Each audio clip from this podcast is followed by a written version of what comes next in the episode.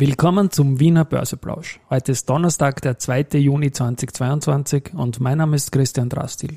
Ich gehe heute unter anderem der Frage nach, wie lange Immofinanz und S-Immo noch gelistet sein werden. Dies eingebettet in Market and hey, Me.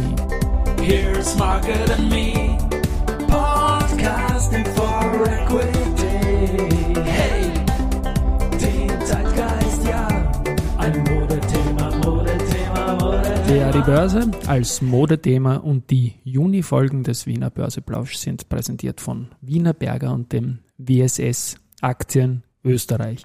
Gut, es ist jetzt 13.44 Uhr, als ich das hier einspreche, etwas später als sonst. Den Grund dazu verrate ich im Abspann. Und wir sind mit dem ATXDR bei 6.975 Punkten. Das ist ein Plus von circa einem Prozent. Großer Gewinner heute ist, sage ich mal, endlich mal die Semperit, die um fast 9% zulegt. Dahinter die Föstalpine und auch wieder der Verbund.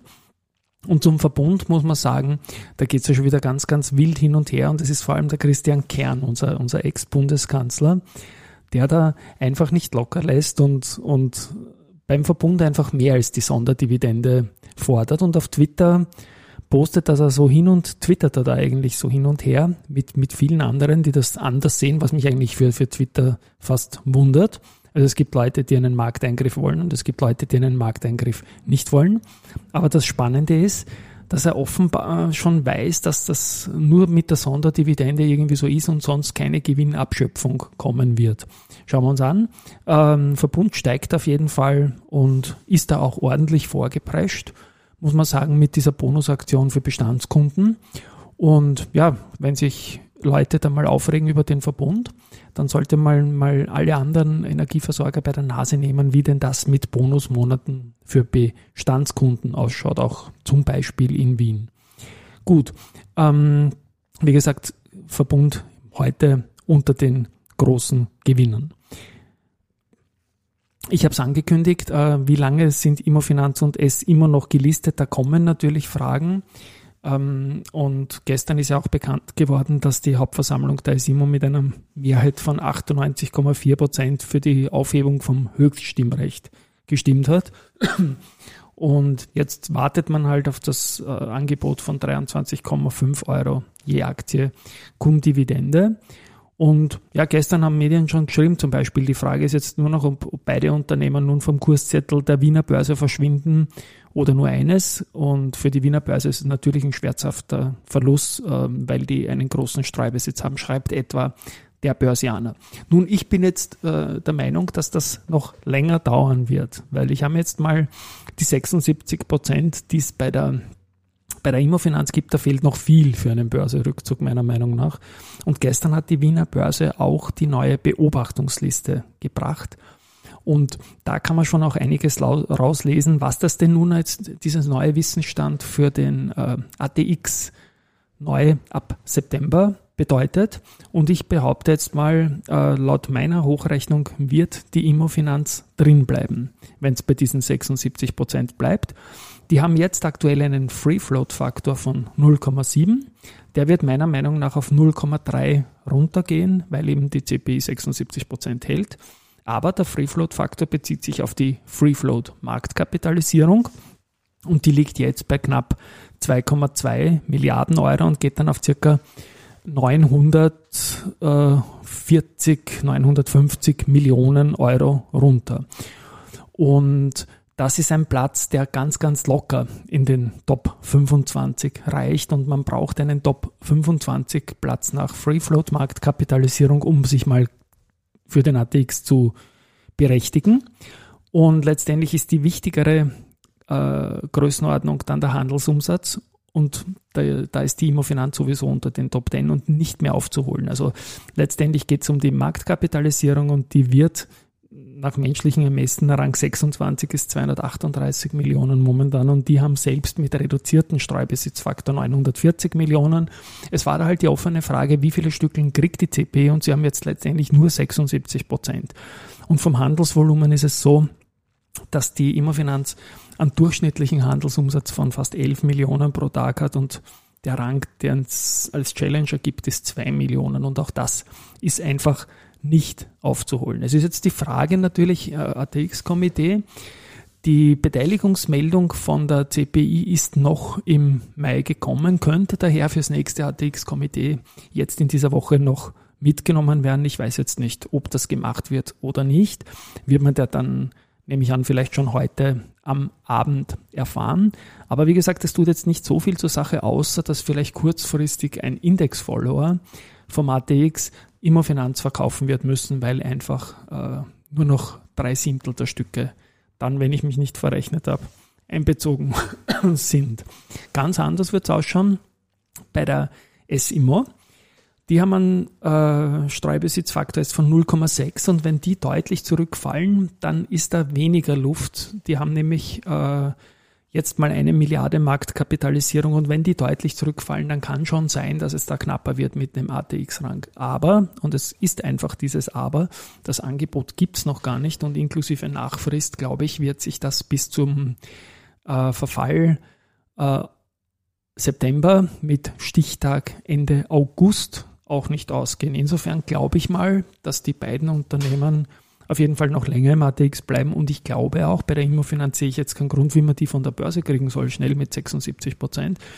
Und Simo hat ja nicht einmal noch begonnen, die Frist, dass uns die beiden noch lange, also auf jeden Fall bis Jahresende, glaube ich mal, und ob es dann einen Merger gibt oder ob man beide gelistet lässt. Und es gibt ja auch das Beispiel Starwood und CIMO, die haben auch eine eine große Beteiligung und die CIMO bleibt weiter notiert und darf auch wieder steigen, wie man im Juni gesehen hat, als stärk, äh, im Mai, Verzeihung, mit stärkste Aktie mit 15 Prozent im ATX.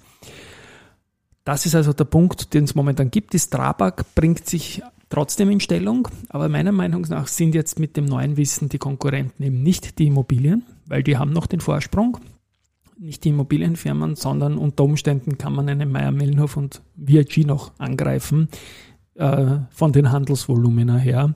Das kann jetzt gelingen. MSCI haben wir jetzt vorbei, das ist gegessen, aber eventuell mit einer kleinen Streubesitzmaßnahme, Stichwort der Repaska-Anteil oder was auch immer, das ist alles ja noch pending.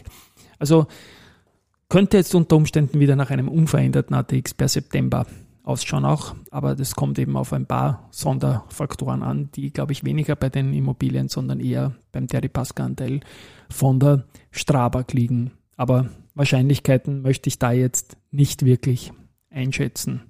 Gestern haben wir auch noch angesprochen, Kapsch, ähm, da habe ich ja signiert, dass diese 560 Millionen Schadenersatz, die mal im Raum stehen und jetzt äh, vom Schiedsgericht in einer zweiten Runde in der Höhe äh, quasi für das Joint Venture mit CTS-Event definiert werden müssen, glaube ich nicht die 280 Millionen sind, die rechnerisch die Hälfte der 560 Millionen sind, weil ich einfach glaube, dass beim Preis viel Platz nach unten auch noch sein könnte. Ähm, Habe ich dann bekommen ein Hörermail und der Hörer hat mir geschrieben, dass er glaubt, dass es mindestens diese 280 Millionen sind, eventuell sogar noch mehr, weil man in dem Zusammenhang die Verzugszinsen nicht vergessen dürfte und die sind in der Regel, auch wenn es Negativzinsen lange Zeit gegeben hat, für solche Geschichten relativ happig. Er meint also, je länger das Verfahren dauert, umso mehr Verzugszinsen werden dann angerechnet. Ich bin jetzt ähm, beim Fazit auch irgendwie, dass ich sage, okay, äh, wir haben eine Marktkapitalisierung von 170 Millionen Euro. Wenn 280 Millionen oder mehr im Raum stehen, ist die Aktie natürlich viel, viel, viel zu billig. Andererseits haben die in der Vergangenheit auch oft enttäuscht. Das muss man bei Kapsch dazu sagen, obwohl sie eigentlich die richtige Idee zur richtigen Zeit gehabt haben. Und ich bin der Meinung, und das haben auch viele, viele, viele Hörer so, so kritisch gesehen, dass die Kapsch eigentlich ein bisschen underdelivered hat und sehr, sehr viele irgendwie seltsame Storni dann immer wieder drin gehabt. Ich möchte da ein bisschen verteidigen, weil wer sind denn die Kunden von der, von der, von der Kapsch Traffic.com? So wie jetzt, jetzt geht es um Deutschland. Es sind vor allem Staaten oder staatsnahe Betriebe und da gibt's halt leider, und das ist sicherlich auch ein bisschen Weltbild von mir, da gibt's halt weniger Sicherheit bei einigen wenigen großen die vom Staat beauftragt werden, ähm, als bei den hunderten Antrittsaufträgen, die wir da kriegen. Da ist eine bessere Streuung drin und da passiert halt nicht so viel. Und jetzt haben wir halt die Situation, dass der Markt offenbar nicht an die fette Kohle glaubt, die von, von, von Deutschland kommt, so dass ich selbst bullischer werde, weil ich denke mir, dass alles, was kommt, eigentlich dann eher die positive Überraschung sein wird und bei weitem noch nicht viel eingepreister ist. Und ich vom Unternehmen gibt's nichts dazu, das verstehe ich. Das ist eine ganz heikle Geschichte, weil es ist jetzt kein, kein normales äh, Schiedsgericht entscheidet. Es geht immerhin gegen einen Staat und die sitzen eigentlich meistens am längeren Ast. Auf der anderen Seite glaube ich auch, dass sich Deutschland da nicht anpatzen will und es schon zu einer hoffentlich ähm, fairen Lösung auf, auf Augenhöhe kommen wird. Und wenn ich an die Cups denke, dann denke ich auch immer an die POR. Die stehen beide knapp unter 13 Euro. Und da hat der Karl-Heinz Strauß, der CEO, in einem Börsenradio-Interview, ich werde dann den Link in den Shownotes bringen, gemeint, dass der Fair Value der POR-Aktie momentan beim Doppelten steht als beim Aktienkurs, also so circa 25 Euro oder so. Und wir stehen unter 13 momentan. Gut, so viel dazu. Von den News heute, es ist fixiert, die S&D ist jetzt Contron, das ist jetzt ins Firmenbuch eingetragen und einfach ein Schritt im Transformationsprozess, der meines Wissens nach äh, und meiner Wahrnehmung nach gut vorbereitet wurde. Man will jetzt zum führenden IoT-Player werden und ja, darauf setzt man jetzt einfach. Ähm, mit der Firmenbucheintragung ist auch die von der HV beschlossene Einziehung von 2,4 Millionen und ein bisschen was eigenen Aktien rechtswirksam. Jetzt gibt's also weniger Grundkapital und das heißt jetzt letztendlich, der Gewinn je Aktie wird damit, weil es weniger Aktien gibt, bei gleichbleibendem Gewinn unterstelle jetzt mal als Rechenbeispiel nur, nicht als äh, Analysenprognose, höher werden. Gute Nachrichten auch von der Wiener Börse. Das Handelsvolumen äh, im Mai hat 6,8 Milliarden Euro ausgemacht. Das ist ein Plus von 13,1 Prozent im Vergleich zum Vorjahr. Und ich darf mich da auch wiederholen, wir haben am letzten Handelstag an diesem MSCI-Tag insgesamt mehr als eine Milliarde Umsatz gehabt. Ich glaube nicht, dass man das seit 2007 irgendwann gesehen haben bis zu diesem 31.05.2022.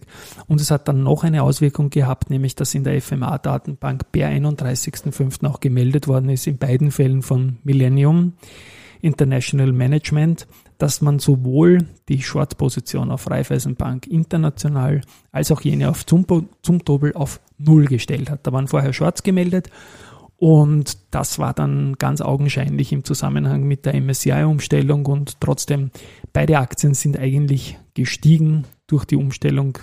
Die Nachricht selbst ähm, hat die Aktien zwar unter Druck gebracht, weil die sind beide zurückgestuft worden, aber am Tag der Umstellung ist das alles sehr deutlich nach oben gegangen und die Zumtobel äh, hat gestern, glaube ich, sogar 7% plus gemacht. Weiters gibt's heute, und das ist ja auch passend, einen Antrittsauftrag. Ich habe ihn mit der Kapsch verglichen. Und zwar mit der Altstoff Recycling Austria Gesellschaft, mit der ARA wurde der Kooperationsvertrag, also ist auch ein Auftrag, unterzeichnet. Ähm, es geht um die Ersatzbrennstoffverwertungstechnologie für die Zementindustrie und die will man jetzt auf den Markt bringen. Also da sind dann Aufträge wohl zu erwarten. Wired Score hat sie ja immer, die haben auch erwähnt. Das wie gesagt die beste Aktie im Mai gewesen. Das Büro und Hotel Hochhaus One in Frankfurt äh, mit dem Smart Score Zertifikat in der höchsten Kategorie Platin ausgezeichnet. Ja, so viel dazu. Und warum ich heute später war mit diesem Podcast, verrate ich jetzt noch. Ich war im Unica Tower und durfte dort mit dem Vorstand Kurt Swoboda und dem Hans Huber, dem ehemaligen Sportchef vom OF, über das Sportengagement der Unica Insurance Group sprechen. Es war mir wie immer ein Volksfest, wenn ich über Sport sprechen darf. Da geht es um den Unica ÖFB Cup, da geht es um Kooperationen mit Skifahrerinnen und Skifahrern und dann geht es natürlich vor allem auch darum, dass der Kurt jetzt Präsident äh, des First Vienna Football Club ist und ja, die spielen nächstes Jahr in der Bundesliga mit und in der, in der, in der zweiten Liga. Und da wird man dann hoffentlich noch einiges von vorein hören und sehen. Der Podcast geht am Samstag in diesem Kino live. Tschüss, Baba.